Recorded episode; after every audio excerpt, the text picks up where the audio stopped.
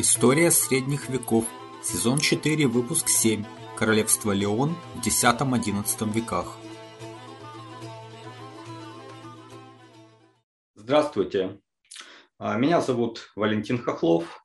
Э, это очередной выпуск из цикла об истории средних веков, где мы говорим в четвертом сезоне об истории Иберийского полуострова, э, об истории Испании. В данный момент мы уже э, прошли периоды королевства Вестготов, посмотрели, что было в арабской Испании, в Аляндалусе, и начали говорить о реконкисте о королевстве Астурия мы поговорили в прошлом выпуске, а в этом выпуске мы поговорим о его, можно сказать, правоприемнике, о следующем королевстве Леон.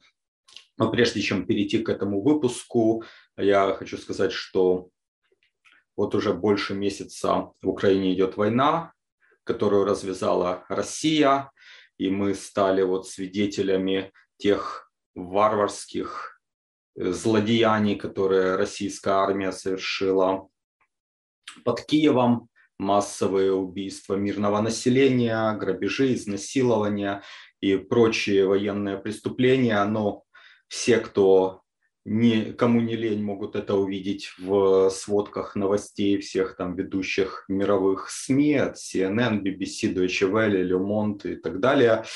А, я а, был вынужден как бы покинуть зону боевых действий. Я сейчас нахожусь как бы далеко от своих родных мест а, и не знаю, когда получится вернуться. Записываю эти выпуски в походных условиях, так что прошу прощения за качество картинки. Нет ничего, только на веб-камеру от ноутбука могу э, делать эти записи. Э, ну, Надеюсь, все в будущем наладится. А, если у вас есть возможность поддержать мою работу, поддержать мой проект, поддерживайте меня на сайте Patreon, patreon.com, касая VAL, а, подчеркивание KHOKHLOV, и также подписывайтесь на мой канал в YouTube, который можно найти по моему имени а, Вэл Хохлов. Ну и теперь давайте перейдем к э, сегодняшнему выпуску. А, значит, э, за те 200 лет с начала 8 века и по начало 10 века вот то маленькое государственное образование, которое Апелай основал в горах Астурии, показало свою жизнеспособность, расширилось, э, консолидировалось, превратилось ну, довольно в значительную силу. После 910 года, вот, на котором мы закончили, фактически наступает новая эпоха, новая эра в развитии этого государственного образования. Если раньше оно было королевством Астурия, то теперь мы будем говорить о королевстве Леон. И опять же основываюсь я на книге Альтамира и Кривея в основном, но также э, и на передаче э, «Час истины», ну, тех выпусках, которые посвящены истории средневековой Испании. Ссылки будут э, в титрах и в описании. Значит, э, прошлый выпуск мы закончили на отречение Альфонса III и, собственно, на разделе его королевства старшему сыну Гарсии достался Леон. Видимо, уже в ту пору Леон был наиболее такой э, престижной частью. Среднему Ордонию досталась Галисия, младшему Фуэле досталась, собственно, Астурия. Э, впрочем, Гарсия правил недолго, он умер в 914 году, его часть отошла Ордонию. Э, тем не менее, вот когда я был в Леоне в 2019 году, то видел в городе много баннеров от празднования 1100-летия э, королевства Леон в 2011 году. То есть они считают, что королевство было основано вот как раз с правления Гарсии из 911 года. Э, Ардоний второй правил в Галисии э, с 910 года, а в Леоне с 914 э, года. Его младший брат Фруэла, король Астурии, признавал верховенство Ардония. Ардоний II в союзе с королем Памплоны Санктием I, ну, то есть Санчо, как его по-испански называют, воевал против Абдарахмана III, великого мусульманского правителя, о котором мы говорили в позапрошлом выпуске. Это было в 920 году, еще Абдарахман был эмиром, он не провозгласил себя халифом, но тем не менее он уже был силен, и объединенные силы христиан потерпели поражение. Ардония обвинял в этом Кастильскую знать, которая уклонилась от битвы. Ну, напомню, что Кастилия в ту пору находилась в составе э, королевства, ну, в той части, которая была в Астурии, то есть в королевстве Астурия. И она была под властью как раз Фруэлы II. Э, Ардоний II умер в 924 году, и все бывшие под э, властью их вот отца Альфонса III земли объединились в королевстве э, младшего из братьев Фруэла II. Этот Фруэла II, он изначально правил с 910 года в Астурии, Э, но на самом деле э, недолго наслаждался единоличным правлением всеми землями отца, потому что он заболел проказой и умер э, в июле 925 года. То есть только год он сам правил. Ну, есть версия, что Фруэла был избран королем Леона и Галисии в обход сыновей Ардония II, так как он был более популярен у знати. Ну и это может а, отчасти объяснить последующие события. Потому что в 925 году, а, после смерти Фруэла II, э, корона перешла к его сыну Альфонсу, но тот не смог ее удержать. Сразу же взбунтовались ранее оттесненные от власти сыновья Ардония II, Санктий, Альфонс IV и Ранимир II. Ну, то есть в испанской терминологии э, Санчо, Альфонсо и Рамиро. Значит, э, в 926 году э, Альфонс, сын Фруэлы, получил ну, корону в части владений своего кузена, сына Ардония Альфонса IV но как подчиненный король. То есть вот эти два Альфонса, двоюродные братья, но сын Ардония стал королем Альфонсом IV, а сын Фруэлы э, стал подчиненным ему королем в каких-то там землях. И э, правил э, до 932 года. И вот есть версия, что пришедший к власти следующий брат Ранимир Второй ослепил этого вот Альфонса, сына Фруэлы, а также его младших братьев, после чего заточил их в монастыре.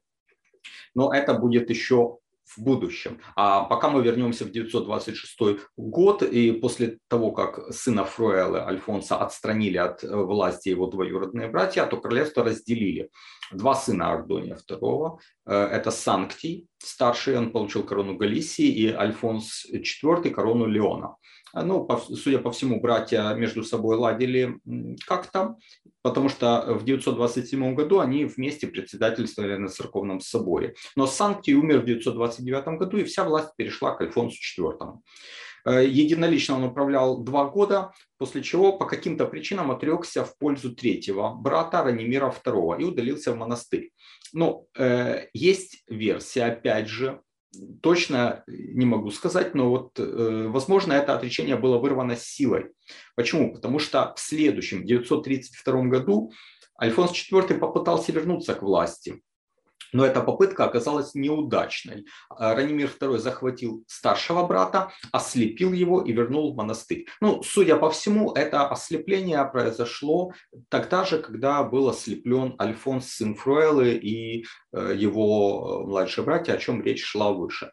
Таким образом, вот э, в 932 году единоличным правителем стал Ранимир II. И он, видимо, был наиболее способным военачальником из братьев и кузенов. Э, мусульмане Римляне э, назвали его в хрониках «Дьявол». Он вел успешные войны с Абдарахманом III, одержал важную победу при Симанкасе в июле 939 года, а затем при э, Аландеге. Это позволило ему сдвинуть границу королевства Леон э, от реки Дуэра южнее, к реке Тормес. Э, частично этот успех был нивелирован восстанием Кастильской знати под руководством Фернана Гонсалеса. Э, королю удалось подавить это выступление, заточить графа, но впоследствии из-за давления Кастильской знати Ранимир был вынужден выпустить Фернана. Э, трения между Кастильской и Леонской знатью продолжались. Кастильцы даже обращались к арабам за помощью. В последние годы правления Ранимира II Кастилия, благодаря поддержке Памплоны, стала де-факто независимым от Леона графством. А, Ранимир II умер 1 января 956 года, и в королевстве Леон наступило время упадка. У короля было, у короля было два сына значит, от разных браков. Старший Ардоний III, младший Санктий I. Хотя трон Леона достался Ардонию III, э, Санкти получил поддержку в Памплоне, потому что его мать была оттуда родом, а также в Кастилии, где его поддержал, собственно, Фернан Гонсалес. Э, Ардоний III, тем не менее, достаточно прочно сохранял власть в Леоне и Галисии, продолжал политику своего отца. Э, он более-менее успешно сохранял паритет с халифом Абдарахманом III. Значит, умер Ардоний III в 956 году, и э, тогда, собственно, Санктий, то есть его младший брат сводный, э, получил власть. Этого Санктия э, первого прозвали Толстым. И вот эта проблема излишнего веса была тем предлогом, под которым э, граф Фернан Гонсалес, который ранее поддерживал Санктия, отстранил короля от власти и уже через два года после того, как тот пришел к власти. Э, Санкти бежал в Памплону, э, где тогда де-факто правила его бабушка Тота. На трон Леона Фернан Гонсалес посадил Ардония IV, сына короля Альфонса IV. Напомню, что это вот Альфонс IV, он правил, но был скорее всего, свергнут и ослеплен своим младшим братом. Так вот, Ардоний женился на дочери Фернана. Но уже в 960 году свергнутый король Санкти обратился за помощью к халифу Абдарахману III, получил эту помощь в обмен на обещание передать ему ряд городов и замков. Ардоний IV был разбит, потерял трон, бежал в Кордову. Санкти I вернул себе корону Леона в 960 году. Но он не спешил выполнить данное халифу обещания. К тому же Абдарахман III в следующем году умер, ну, тогда его преемник Халиф Хакам II провел ряд успешных кампаний, чтобы принудить Санкте выполнить свои обещания. Это вызвало недовольство знати Галисии, и один из ее подчиненных, э, подчиненных, в смысле представителей, конечно же, э, граф Гонсало отравил короля Санктия в 966 году. Трон Леона отошел к малолетнему сыну Санктия Ранимиру III. Ему тогда было всего лишь 5 лет, и регентами при нем была сначала его тетка Эльвира, затем мать Тереза. Они договорились с халифом Хакамом II, выполнили условия договора э, между ним и Санктием. Халиф и впоследствии оказывал королю Леона помощь, также потому что на север королевства э, стали как бы, совершать набеги викинги. Но когда вот этот договор, который был заключен между халифом и королем, э, истек, то визирь Аль-Мансур, такой знаменитый деятель конца X века, начал военные кампании против Леона. А юный король э, не мог успешно защищать свои земли. Часть знати Галисии восстала против него. И вот в 982 году они избрали королем Галисии Веремунда II, сына Ардония III. Кто такой Ардоний III? Это э, дядя, собственно, этого вот э, короля, юного короля Леона. И таким образом вот Веремунд II – это его двоюродный брат. Э, между двумя частями королевства, между Леоном и Галисией, продолжалось э, какое-то время противостояние, э, ну, не какое-то время, скажем так, два года, порядка двух лет. И вот в 984 году Веремунда, Веремунд, ну, он получил поддержку мавров и, пользуясь этой поддержкой, вступил в столицу королевства, в город Леон. А, король Ранимир III бежит в Асторгу, и в следующем году он там умер. И поэтому можно сказать, что с 984 года Веремунд II стал королем и Галисии, и Леона. Ну, большую э, такую часть помощи э, в покорении Леона ему оказал э, Аль-Мансур. Ну, визирь, но можно сказать, что де-факто правитель э, халифата, и король был вынужден признать себя вассалом халифа. Э, в городах Леона разместились гарнизоны мавров. И тогда, э, собственно, стали недовольны уже и кастильцы, которые ранее поддерживали Ранимира III, и даже галисийцы, которые изначально поддерживали Веремунда II. Э, хотя с помощью мавров король подавил бунт в Галисии, э, Кастилия де-факто стала независимым графством. Э, после какого-то времени Веремунд решил избавиться от вот этой обузы мавров и приказал перебить их гарнизоны. Тогда Аль-Мансур объявил ему войну. И в 987-989 годах под его руководством мавры совершили ряд успешных походов против королевства Веремунда. Они взяли и разорили столицу Леон, э, взяли крупный город Самору. В 991 году королю удалось собрать силы и отбить столицу, но все равно большие земли на юге перешли под контроль мусульман. И во второй половине 990-х э, годов Аль-Мансур вновь перешел в наступление. Кульминация вот этого второго этапа его войн против Леона стало взятие Сантьяго де Компостелы в 997 году. По легенде, взяв и полностью разрушив этот город, Аль-Мансур приказал снять колокола с собора Святого Якова э, и на плечах пленных христиан отнести их в Кордову следующих годах, 998-999, король Веремунд II пытался восстановить свое разоренное королевство. Он много ездит по стране, в ручном режиме фактически управляет этим королевством. И поэтому его здоровье быстро ухудшается, у него развивается подагра, и вот в ходе одного из этих переездов Веремонт II в сентябре 999 года умирает. У него остается малолетний сын Альфонс V. Ему было ну, где-то 5 лет на то время. Де-факто страной начинает управлять знать. Э, опекунами короля была, с одной стороны, его мать, с другой стороны, галисийский граф Мененда Гонсалес – Э, потом были еще очень сильные позиции у двух детьев короля. Э, это э, король Навары и граф Кастилии. И они оказывали помощь. Ну, в принципе, такое объединение христиан помогло консолидировать общество и восстановить страну. Тем более, что в халифате произошло важное событие.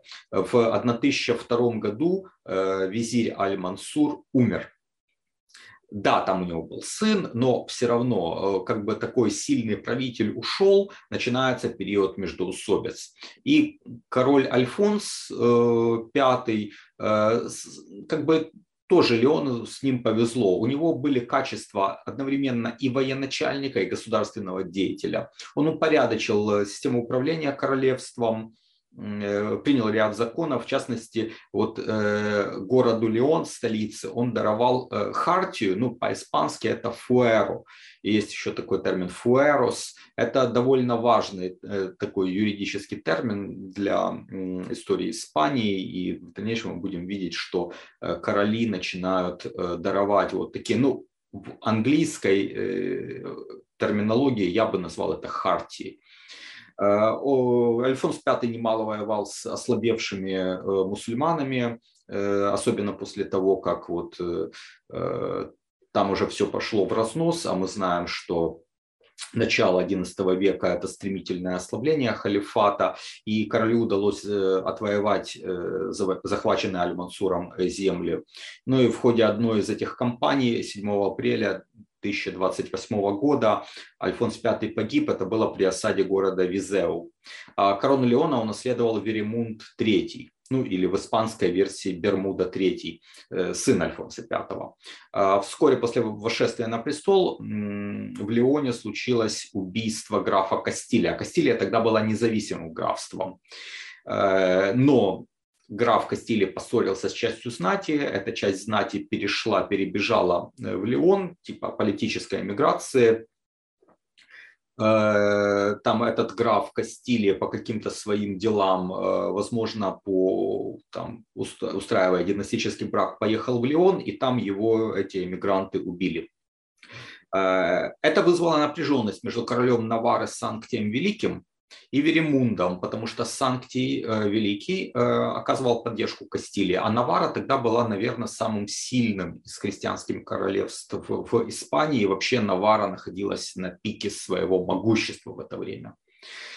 Э, вот в результате Санктий Кастильский оккупирует, Санктий Наварский оккупирует Кастилию, и на престол графа посадил он своего сына Фердинанда.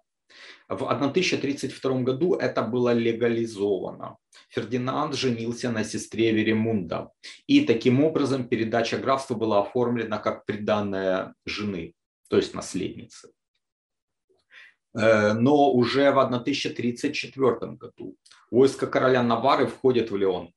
Веремунд III бежит в Галисию, и только вот эта часть королевства остается под его властью. В 1035 году Санктий Великий, король Навары, умирает. И тогда Веремунд пытается отыграться, пытается отбить свое королевство. Он возвращается в Леон, даже он начинает кампанию по отвоеванию Кастилии. Но 4 сентября 1037 года в битве при Тамароне он был разбит и погиб. Собственно, на нем заканчивается Астурийская династия, о которой вот мы говорим на протяжении двух выпусков. Та самая династия, которая 300 лет правила в тех землях, э, которую начал Альфонс I э, вот в начале э, века. Династия заканчивается. Правда, остается Э, сестра Веремунда, которая была замужем за Фердинандом, графом Кастилии. И по праву жены корона переходит Фердинанду. А Фердинанд э, – это представитель другой династии. Он из дома королей Навары или династии дома Хименес, насколько вот я могу сказать, или Шименес, как-то так это произносится, в, э, в сентябре 1937 года. Но, правда, это младшая ветвь дома Хименес. Сам этот дом правит в Памплоне, Э, ну, Памплона, она же Навара. Э, первоначально Фердинанд признает верховенство короля Навары, своего старшего брата Гроссии III. Э, но объединение христианских королевств все-таки под эгидой Навары не происходит, и в итоге Навара утратит свое значение, превратится в маленькое королевство, будет раздроблено между Испанией и Францией. Короче, там очень печальная судьба. Э, а основным становится как раз э, Кастилия и Леон. И также вторым становится Арагон. Но объединение Кастилии и Леона мы до него еще дойдем. Э, нам важно что? Что Фердинанд III, он приходит к власти в Леоне. Почему Кастилия выдвинется дальше на первый план, это ну, такой феномен э, не вполне понятный не знаю, я, я не видел его объяснений, почему Навара сошла на нет, почему усилилась Кастилия и стала доминировать, э, но тем не менее вот это произошло. Причем это происходит как раз вот по итогам правления Фердинанда I. А сам Фердинанд I э, вошел в историю под э, прозвищем Великий. В его правление оно начиналось с того, что Леон был главным Кастилия была там графством и второстепенным. А в конце его правления Кастилия становится самой лакомой частью королевства. Ну, по крайней мере, уж точно она уравновешивает Леон. И Кастилия становится полноправным королевством, а не графством, как было ранее. Галисия, которая ранее была королевством, хотя она была в личной унии с Леоном, и иногда там был король свой, но в основном это был один и тот же человек, король Леона, и он же был королем Галисии. Э, так вот, Галисия раньше была, скажем, вторым по значимости королевством в этой личной унии. С этих пор Галисия отходит уже на второй план, и никогда более как независимое королевство мы ее не встретим. Более всего, конечно, пострадал в этом смысле Леон, потому что у Леона были амбиции такой региональной столицы которая подчинялась и Галисия, и Астурия, и Кастилия. Леонцы были недовольны тем, что значение их города падает. И поэтому королю пришлось подтвердить Фуэрос Альфонса V, чтобы как-то сдержать их недовольство. Король Навары Гарсия III, напомню, это старший брат Фердинанда, он пытался поддерживать свое старшинство, но усиление короля Леона и Кастилии привело к тому, что уже в 1054 году он решил порвать со своим подчиненным положением, пошел в поход на старшего брата, на Навару и разбил ее армию под э, Атапуэркой. И в этой битве как раз король Гарсия погиб. Но Фердинанд не смог покорить Навару. Там стал править сын Гарсии, но уже, конечно, ни о каком старшинстве этого вот короля Навары речи быть не могло. Тем более, что Навара потом и, и Арагону проиграет.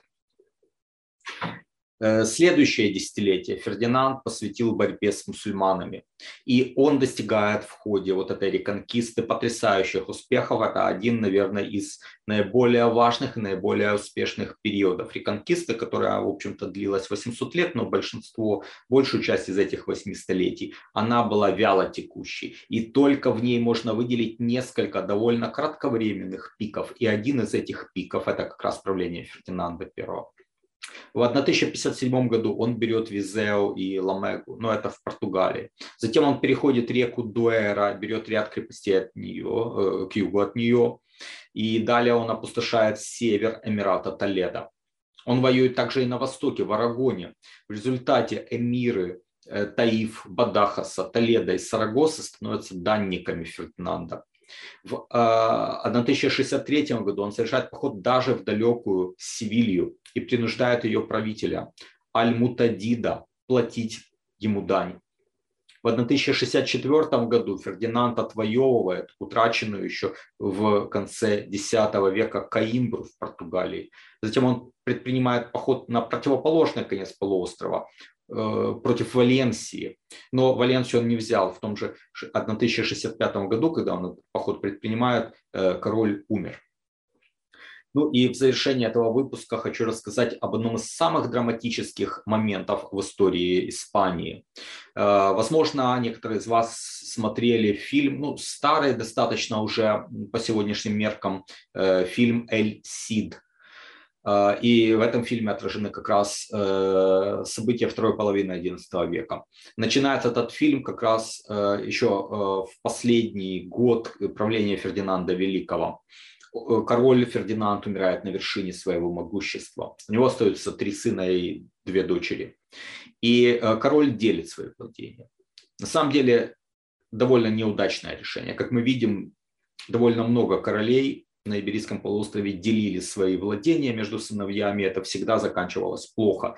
И для XI века это уже анахронизм. Уже такие государства, как э, Франция и Германия, отошли от практики разделения королевств. И во Франции устанавливается, как мы э, помним из первого сезона, система апанажей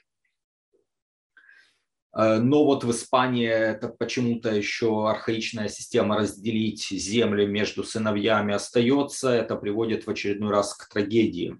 Старшему сыну Санктию второму досталась корона Кастилии, и это, видимо, уже значило, что Кастилия наиболее лакомый кусочек.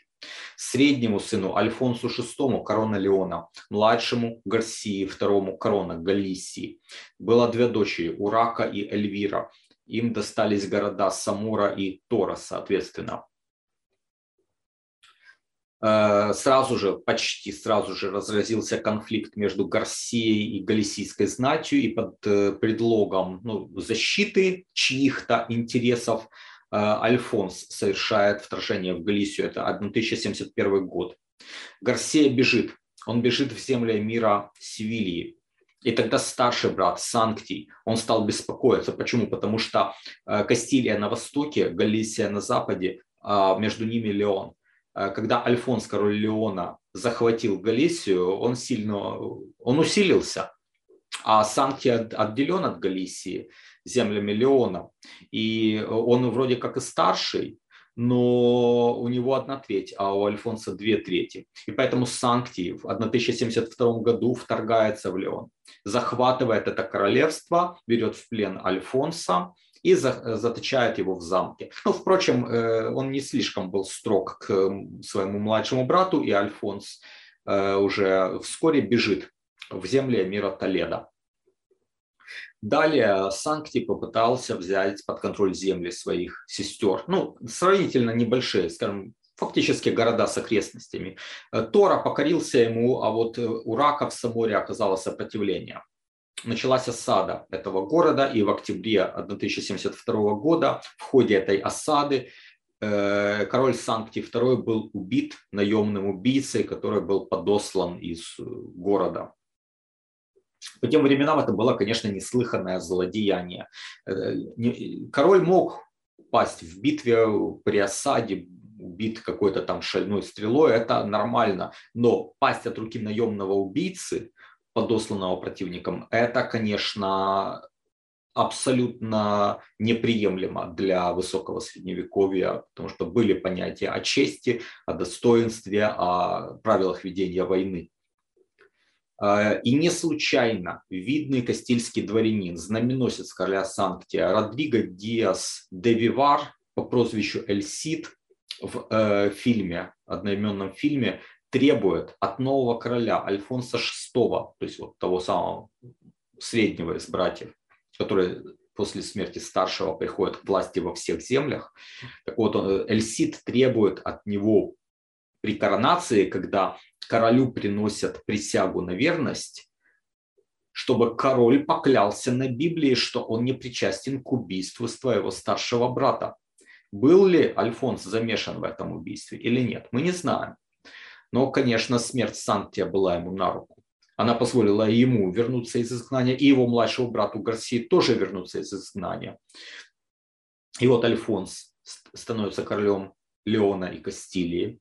А в феврале 1073 года он пригласил своего младшего брата Гарсию II, короля Галисии, на переговоры. Вероломно его заточил э, в замке, и Гарсия уже до самой смерти пребывал в заточении. Таким образом, Альфонс под своей властью объединил все три королевства и стал единолично править во всех землях своего отца. Отношения с Кастильской знатью у него были сложные, потому что Кастилия, королевство Санктия и Кастильская знать подозревала, что Альфонс таки причастен к убийству своего брата. И это мы на примере того же фильма «Эльсид» хорошо видим. А, хотя ну, фильм не, не обязательно, он такой 100% исторически точен, но тем не менее вот есть основания считать, что кастильцы недолюбливали Альфонса. А сам король не доверял кастильцам. И э, вот по фабуле фильма, а также, может быть, и в истории так и было, что это была причиной, почему э, Сид, хотя он и был приближенным одно время Альфонса, но не, не пользовался его таким же доверием, как э, и не занимал такой же позиции, как при Санктии. Сид был недоволен, конечно же. Король, с другой стороны, подозревал его в нелояльности и в конце концов изгнал Сида. Э, далее Сид там много путешествовал по Иберийскому полуострову. Он сотрудничал с разными государями, как с мусульманскими, так и с христианскими.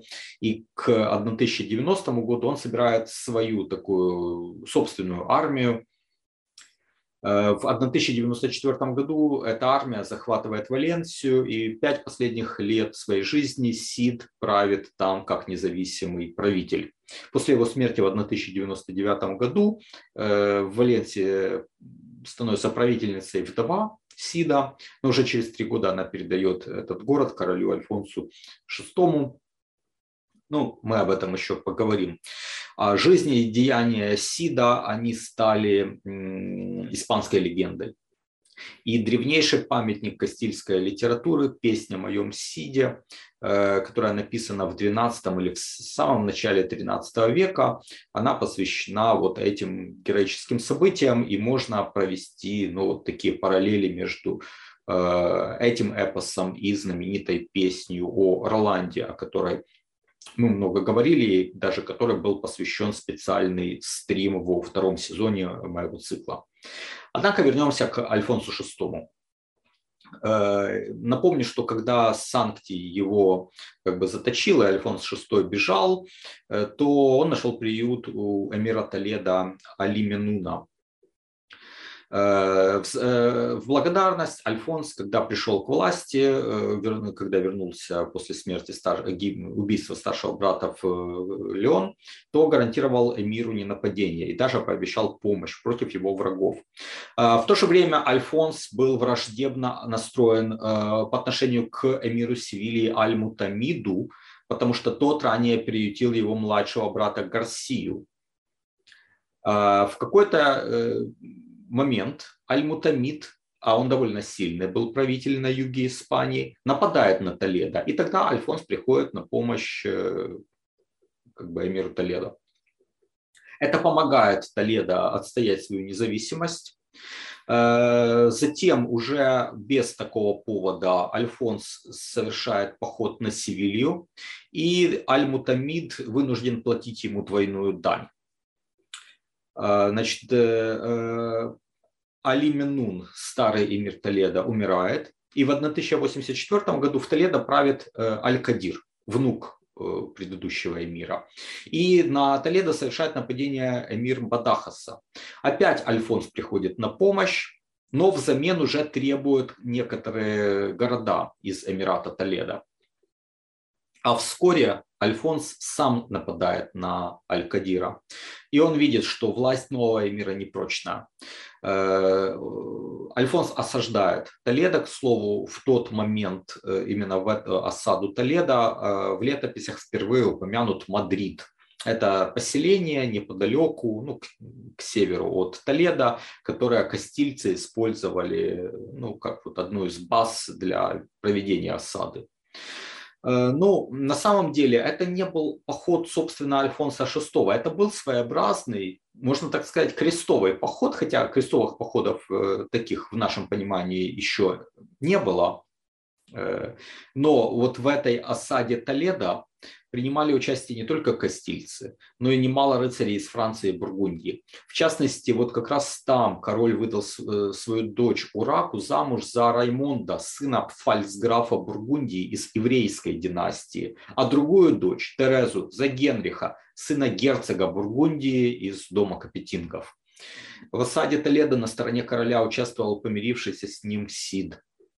Э, и вот эмир Аль-Кадир понимая, что он ну, не удержит свой Эмират, хотя Толедо была по тем временам неприступной крепостью, тем не менее заключает договор с Альфонсом VI, э, передает ему в 1085 году Эмират Толедо, а взамен король должен будет предоставить ему как, какую, какие-то менее беспокойные земли. И вот, собственно, Валенсия, когда вдова Сида передаст Альфонсу VI, то, э, хотя нет, э, я э, ошибаюсь, нет.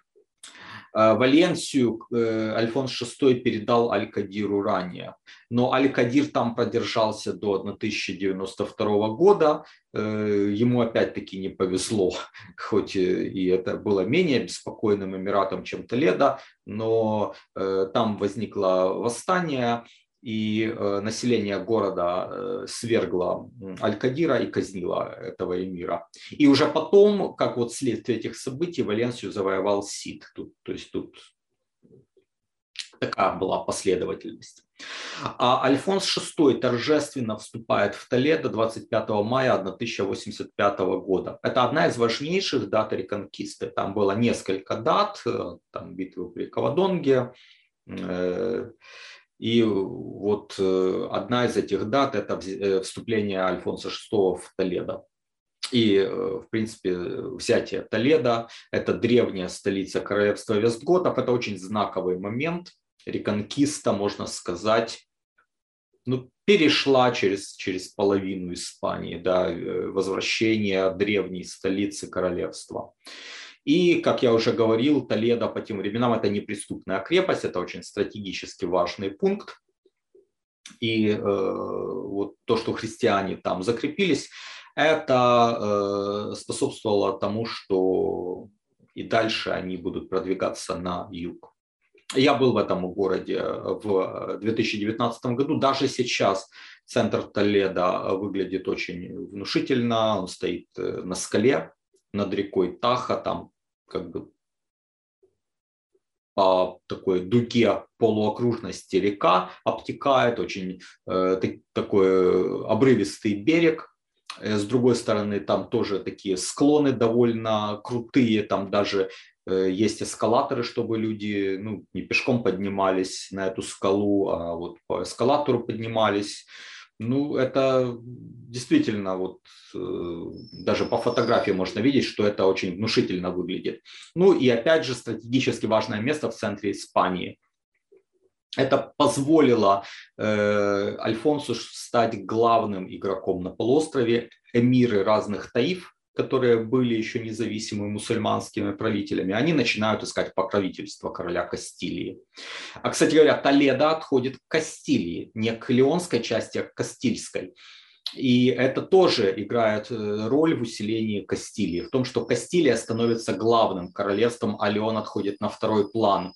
Ну, в конце своего правления Альфонс VI столкнулся с угрозой э, со стороны альмаравидов, которых пригласили из Африки э, мусульманские правители, чтобы они как бы помогли отвоевать земли, помогли противостоять Э, кастильцам.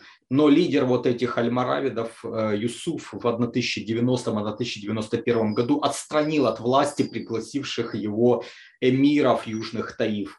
Он консолидировал Аль-Андалус под своей властью. Ну, кроме того, в первой половине следующего 12 столетия Леона Кастилию ждет династический кризис. Но об этих событиях мы поговорим в следующих выпусках. Альфонс VI благополучно доживает до 1109 года. Ну, о том, что будет дальше, будем говорить в последующих выпусках.